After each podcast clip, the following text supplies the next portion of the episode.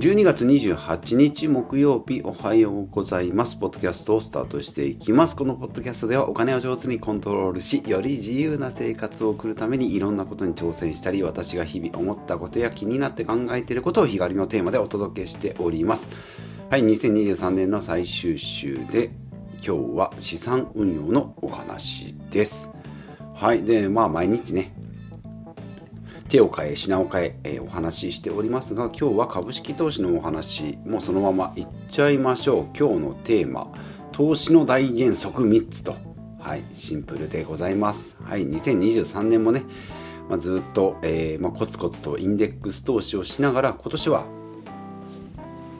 日本の高配当株を、まあ、スタートしていきましてまあ、今実際持ってるのは金額的には60万円分ぐらいなんですけど、まあ、今まではずっとコツコツねインデックス投資ですよと福利の力を使ってっていう話だったんですけど、まあ、2020年から始めて3年余りで、まあ、方向転換っていうことではないんですけど、まあ、新しいね試みとして、えー、日本の高配当株を加えております、まあ、メインはね米国のインデックスですだったり、まあ、一部全世界株か。まあメインはでもやっぱり米国ですね。はい。S&P500 っていうよく言いますけどね、えー、メジャーリーガー500人ですねで。日本のインデックス投資、インデックス株だと、投資信託だと、まあ500人じゃない、まあ50人とか、まあな100とかあるんですけど、元草野球の選手だとかね、元高校球児とかね、うん、昔はすごかったんだよっていう人がいっぱいいる。で、かたやメジャーリーガー500人は501人に、501位に落ちた途端に入れ替えさせられるっていうね、シビアな。うん、これが日本とアメリカの間違いなんじゃないかなと。うんえー、日本は雇用、雇用者、雇用される労働者の方が強くなりますが、アメリカの場合は雇用主、まあ、ひいては株主ということなので、もう株主ファーストですね。なので、働くにしては環境は結構シビアですけど、投資家としてはやっぱり利益が直に還元されるっていうことで、アメリカの方が市場としては、うん、成熟してるっていうふうに、えー、聞いておりますよ。はい。本で読んだ知識ですけどね。はいまあ、そこで、まあ、福利の力を使ってコツコツね。で、まあ、積み立て NISA とか iDeCo とかジュニア NISA ですね。えー、ま、お得な制度がありますので、まあ、税金がね、かからない。そういう制度を使ってさらに長期で投資していきましょう。とやってきてたんですけど今年から日本の高配当株をね、えー、買ってその、うん、配当金で生活していこうということ。で、うん、まあ純粋に利益だけでいけばインデックス投資の方が5から7%ぐらい年利ね、うん、で高配当は34%ですかね。うん。ですけど、まあ、そこだけいけばインデックス投資の方がいいんじゃないのってなるんですけど、まあ、日本の株式っていうところと配当金っていうところがね、うん、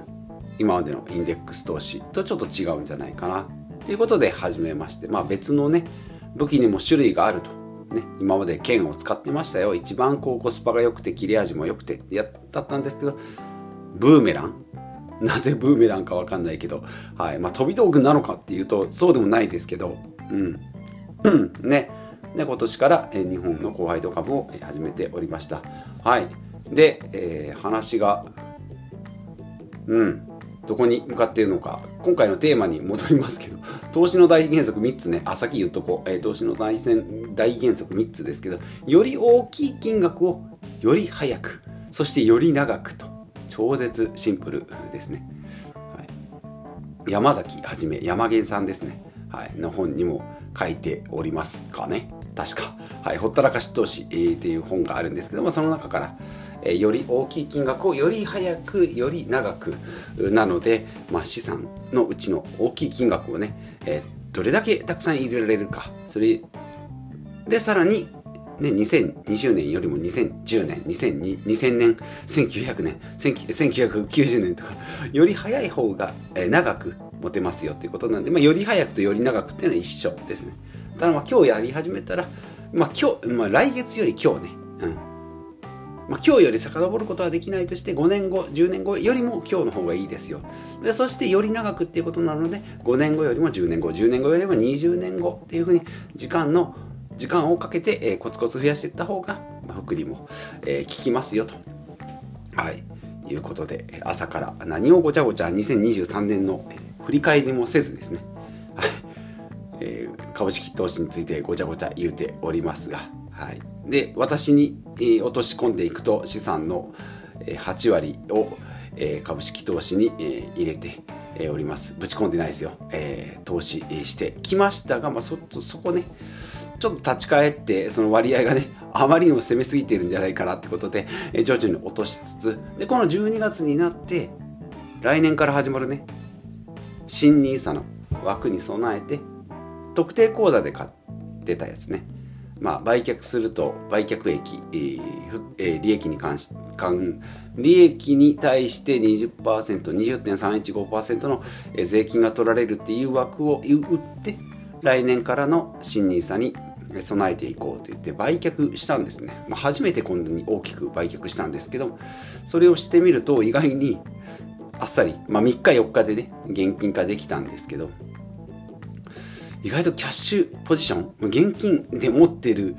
方の安心感っていうのはね、まあ今まで正直言うとリスク許容度っていうか暴落自体をね、味わったことないんで、本格的に始めたのがコロナショック後、本当直、直後からなので、あれもしかしてこれ今買い時なんじゃないの？っていうところから始めたのですごい、えーと、ぬるぬるげ、えー、だったんじゃないかなと思いますしこの3年間ね一回もまあ多少の下落はあったにしても暴落と呼ばれることはなかったんで、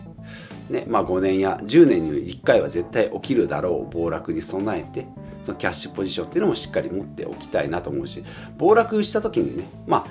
一番底一番底一一番底二番底？えっ、ー、と違う一番の底で 買うことができなくても、うん、割高じゃないなとかうん、この辺がまあまあまあそこの方だよねっていうところで買いますことができるにもやっぱり現金が必要なんじゃないかなと、うん、はい。思っております。今日はまとめという名のダラダラトークになってしまいました、はい、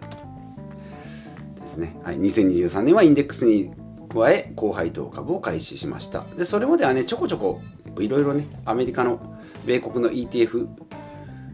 だとか米国の債券とかゴールドをね、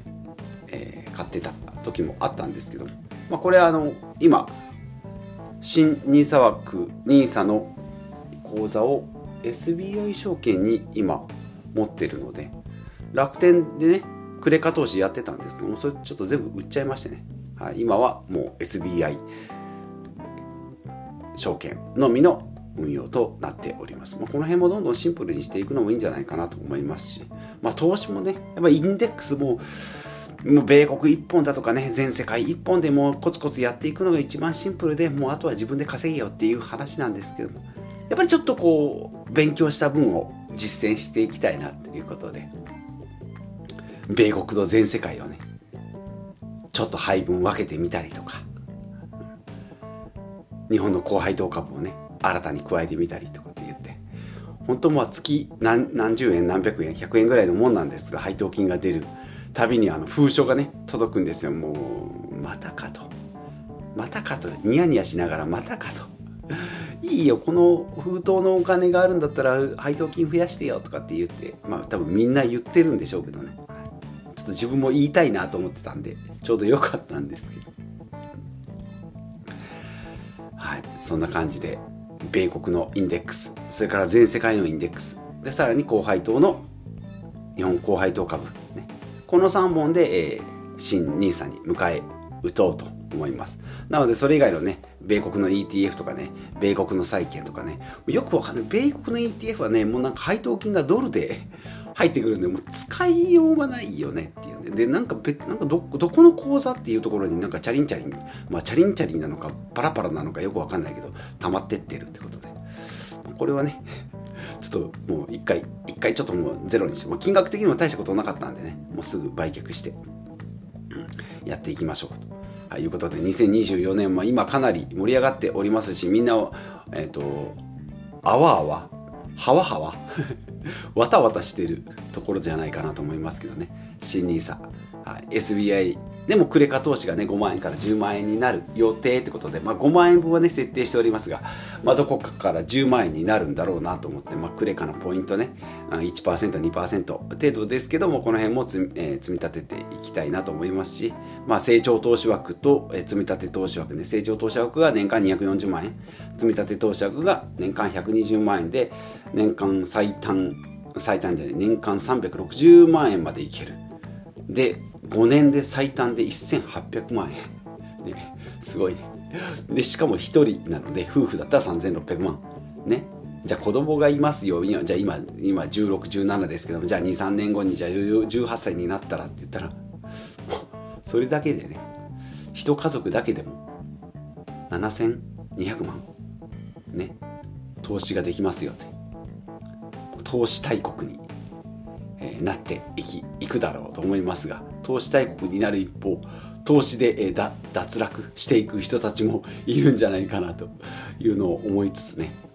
まあでもちょっとこうお金の使い方とかね貯金の仕方とかなんか、うん、保険とかねそういったまあ安心できる投資っていうところから自分で投資していくっていう機運が高まるんじゃないかなというふうに思っております。はい。ということで、まあ、若干プチ迷子な時期もありましたが、10月、12月、10、10 11、12月、3ヶ月ぐらいですかね。うん。ですけど、まあ、ある程度決まったかなと思いますし、若干ちょっと腰を据えてね、え来年から、うん、あんまり焦らなくてもいいなっていう風になってきたので、まあ、それが一番いいんじゃないかなと思います。まあ、手を変え、品を変えね、えー、まあ、インデックス1本でやってたのをこう日本のホワイト株を入れることによってなんかまあこれがまた違うなと思えば方向転換していけばいいんでしょうけど。そうやってこう紆余曲折紆余曲折ねしていきながらなんかこう株式投資家としてのなんか軸ができてくるんじゃないかな、まあ、それでバーっていろいろやってった最後に10年20年30年やっていくうちに最後にこう残っていくものが本当に自分が大切にしてるものなんじゃないかなと。いうことで朝から何をごちゃごちゃ言うとんだと。まあ、株式投資来年から始まる新 NISA に対しての、えー、まあ、思いと今までの流れと、えー、これからの思いですね。はい。いうことで、まあ、テーマとしては大原則3つということで、まあ、至極当たり前のより大きい金額をより早くそしてより長く、えー、投資していく、まあ、これがもう大原則ですよと、はい、いうことなので基本に立ち返ってね、うん100円上がった。200円下がったと。一喜一憂せず、えー、コツコツと。毎日をニコニコ過ごしていきたいなと思っております。はいということで、えー、今日も最後までお聴きいただきましてありがとうございます。今日は笑いが、えー、ゼロで、ございます。はい、M1 グランプリで、えー、心躍り、えー、なんか新しいものを取り入れようと思った矢先にですね、えー、笑いゼロの会が、発生したことをお詫びして、えー、本日も、締めくくらせていただきます。ではまた次回お会いしましょう。